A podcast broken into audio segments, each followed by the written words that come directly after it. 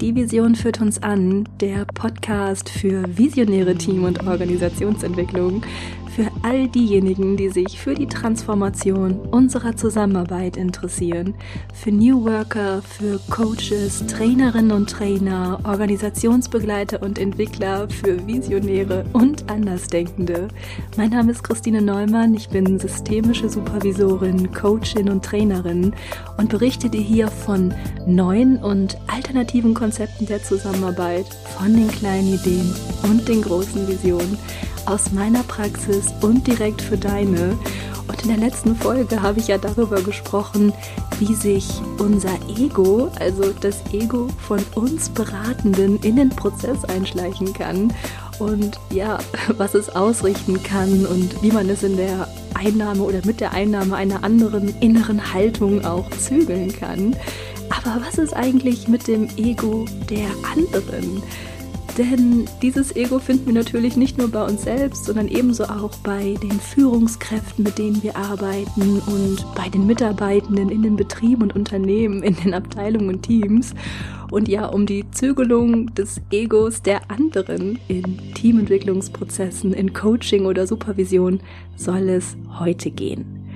Und in diesem Zusammenhang berichte ich dir von einer kleinen, aber feinen Methode, die ich sehr gerne in meinen Beratungsprozessen anwende und die du auch ganz leicht in deine Beratungspraxis integrieren kannst, um halt auch ja, einen Rahmen zu schaffen, damit sich das Ego von uns und den anderen im Kontext der Beratung nicht so ausbreiten kann.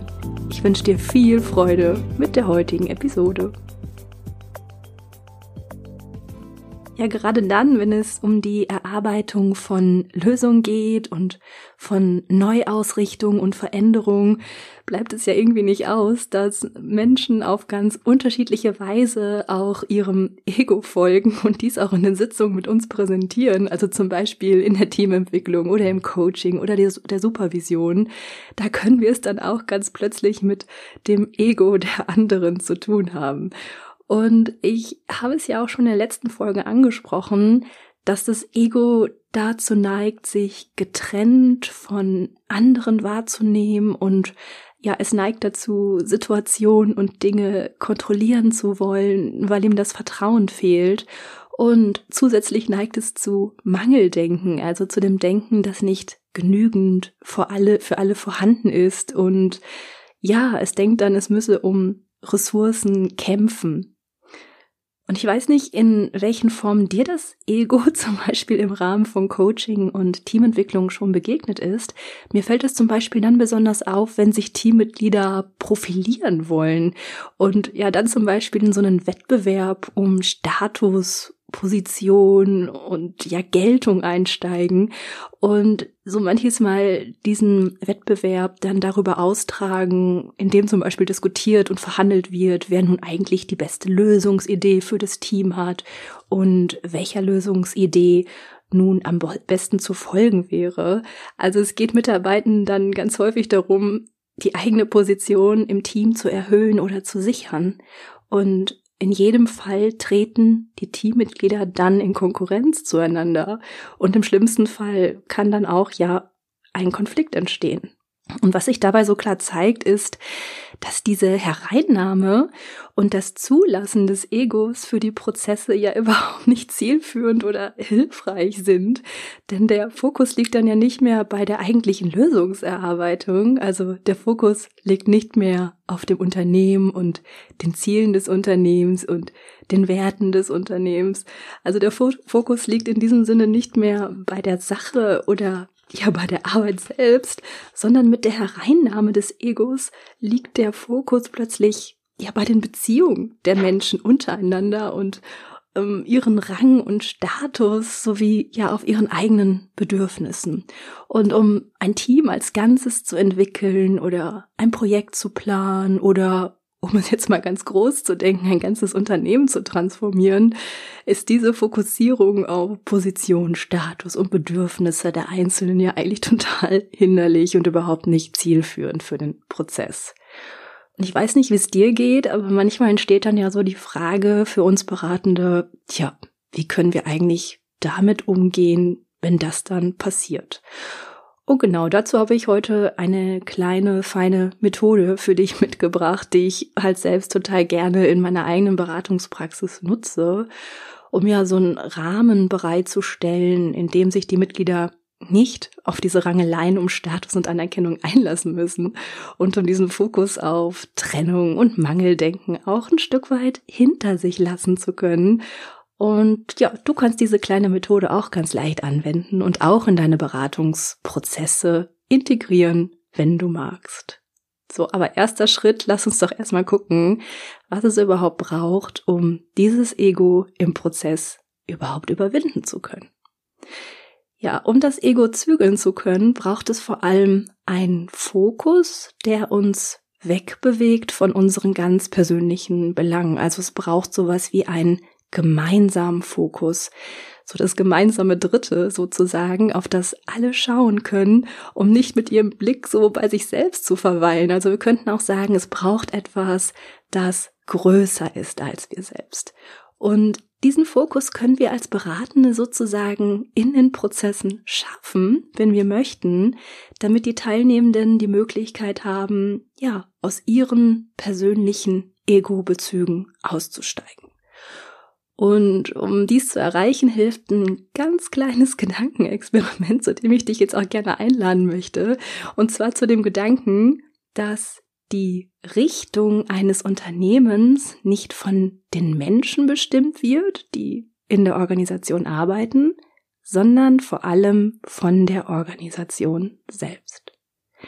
Also in diesem Gedankenspiel geht es darum, die Unternehmen, mit denen wir arbeiten, als eigenständige Wesen anzusehen, die sich selbst organisiert und ja selbstgesteuert verhalten und unabhängig von den Menschen, die in der Organisation arbeiten, eine eigene Sinnausrichtung ver verfolgen und ein eigenes Wofür und ja auch eine eigene Vision haben. Und dieser Gedanke ist eigentlich auch gar nicht so mythisch, wie er vielleicht auf den ersten Blick erscheinen mag.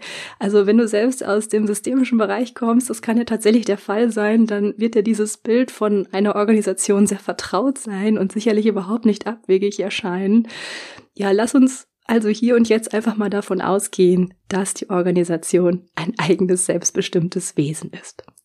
Und ganz in diesem Sinne würde es dann nicht mehr darum gehen, den Sinn der Organisation, also ihr Wofür oder ihre Visionen, aber auch ihre Schritte in Richtung Zukunft und Lösungsideen selbst zu bestimmen oder sogar in Sitzungen auszuhandeln, sondern es würde dann darum gehen, sich diesen Sinn und das Wofür und die Vision und die nächsten Schritte, die Lösungsideen vor allem von der Organisation erzählen zu lassen. Und auch wenn der Gedanke irgendwie ja nicht gerade neu ist, so ist er aber auch gerade wieder hochaktuell. Also zum Beispiel Brian Robertson, also der Mitbegründer der holokratischen Organisationslehre, der sagte hierzu zum Beispiel, dass man den Sinn einer Organisation erlauschen müsse.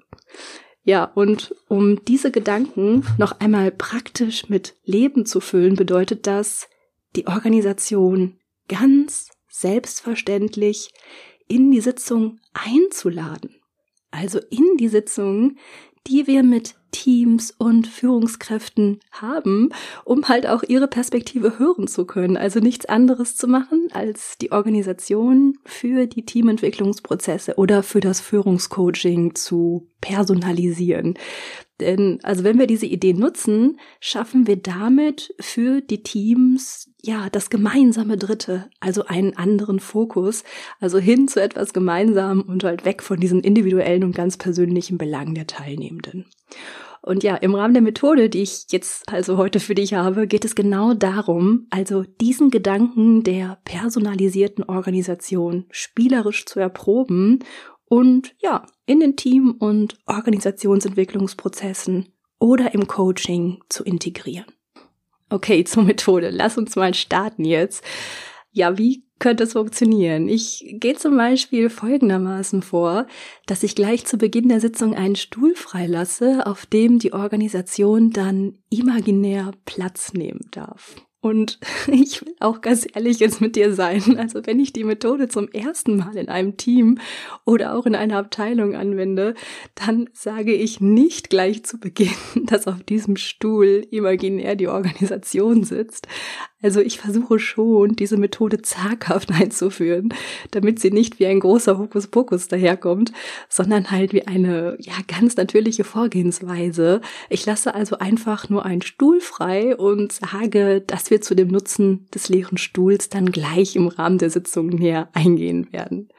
Und wenn ich mit den Menschen vor Ort dann in den Prozess eintauche und wir an Lösungen arbeiten, an Veränderungsideen oder auch an positiven Zukunftsbildern, lade ich im Laufe des Prozesses irgendwann die Runde ein, sich vorzustellen, dass die Organisation dort auf dem Stuhl sitzt und uns die ganze Zeit zuhört.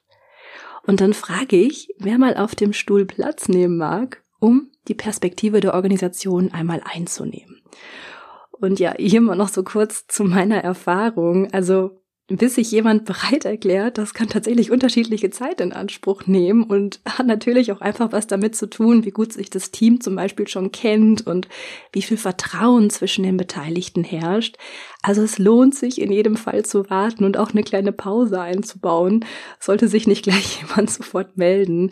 Also meine Erfahrung ist, es findet sich eigentlich immer jemand und es braucht halt nur unterschiedlich lange. Also wenn, leg ruhig eine kleine Pause ein, das darfst du da auch ruhig machen. Es wird schon jemand geben.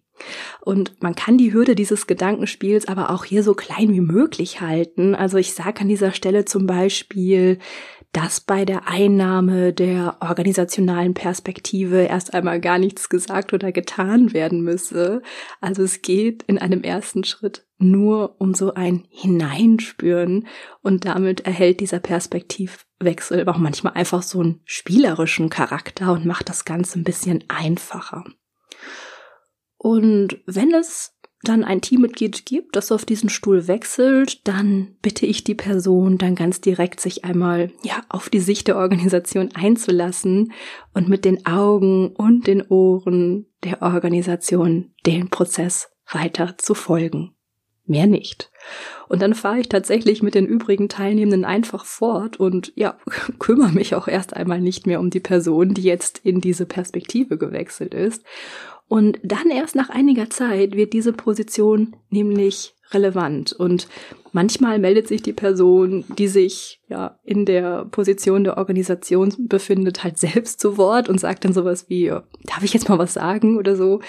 Und manchmal ist es aber auch einfach nur ein Blickkontakt oder eine Geste, die da irgendwie zeigt, dass sich da was in der Person regt. Und ja, dann kommen wir endlich zu dem Moment, denn ja, dann wird es Zeit, dieser Perspektive zu lauschen.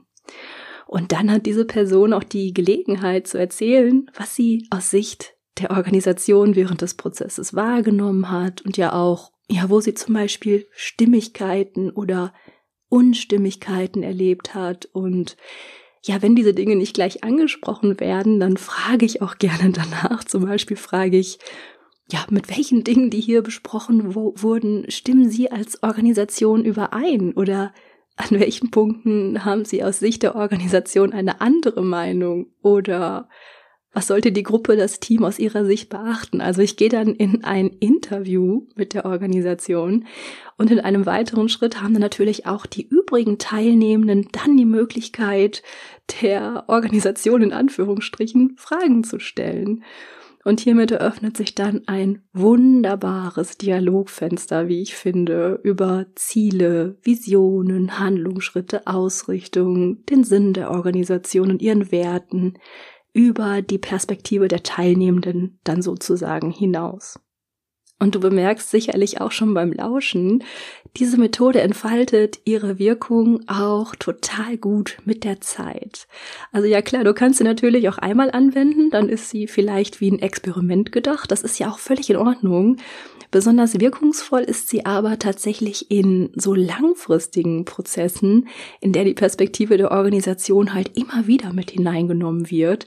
Und was zu Beginn für die Gruppe vielleicht ein Experiment war, kann so immer natürlicher werden und die unterschiedlichsten Themen können so mit dieser stetigen Hereinnahme der organisationalen Sicht ja auch neu besprochen werden.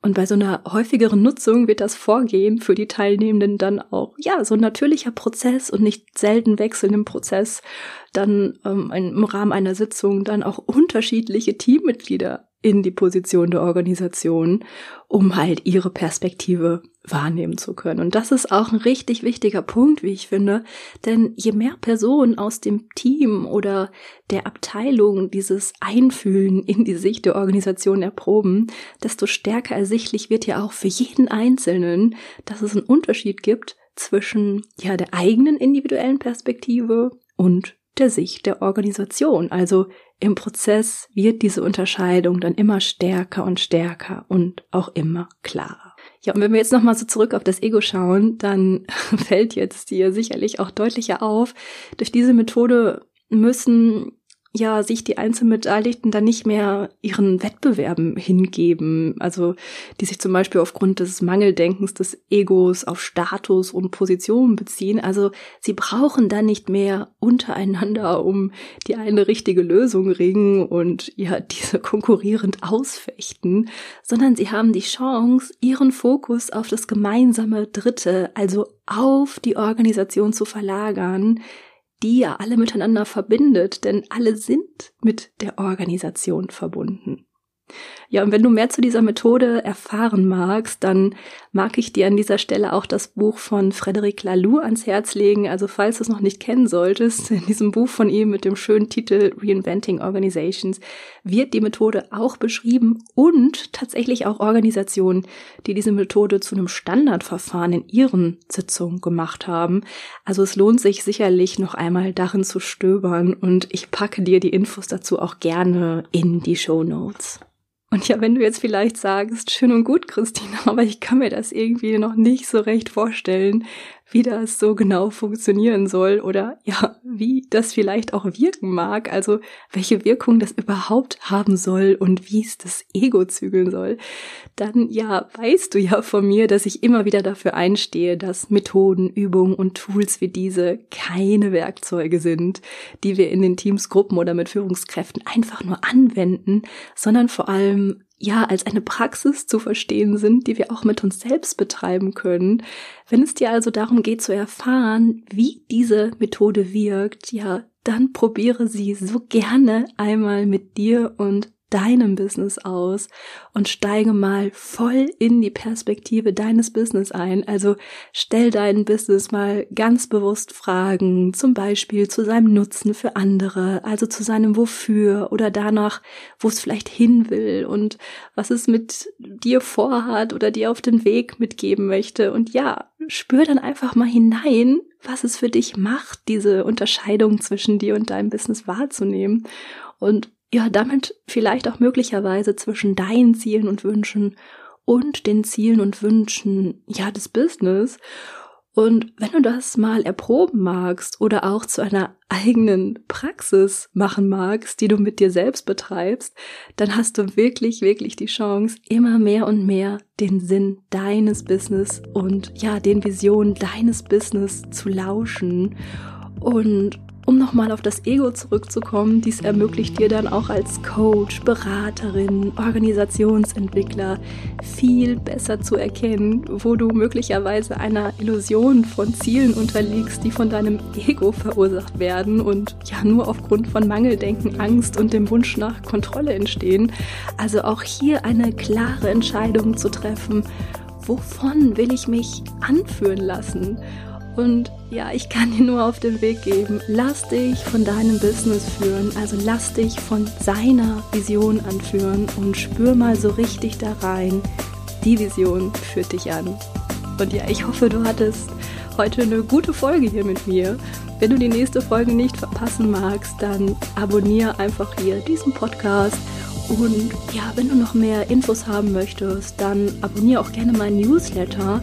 In dem erhältst du neben den Infos zu den Podcast-Folgen noch viele weitere Impulse, Anregungen und natürlich auch praktische Hinweise.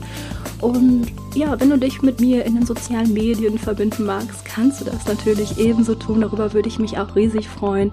Alle Infos dazu, wo du mich in den sozialen Medien findest und auch zu meinem Newsletter findest du natürlich hier auch in den Show Notes. Ja, ich freue mich auf das nächste Mal. Bis wir uns wieder hören. Hab eine gute Zeit.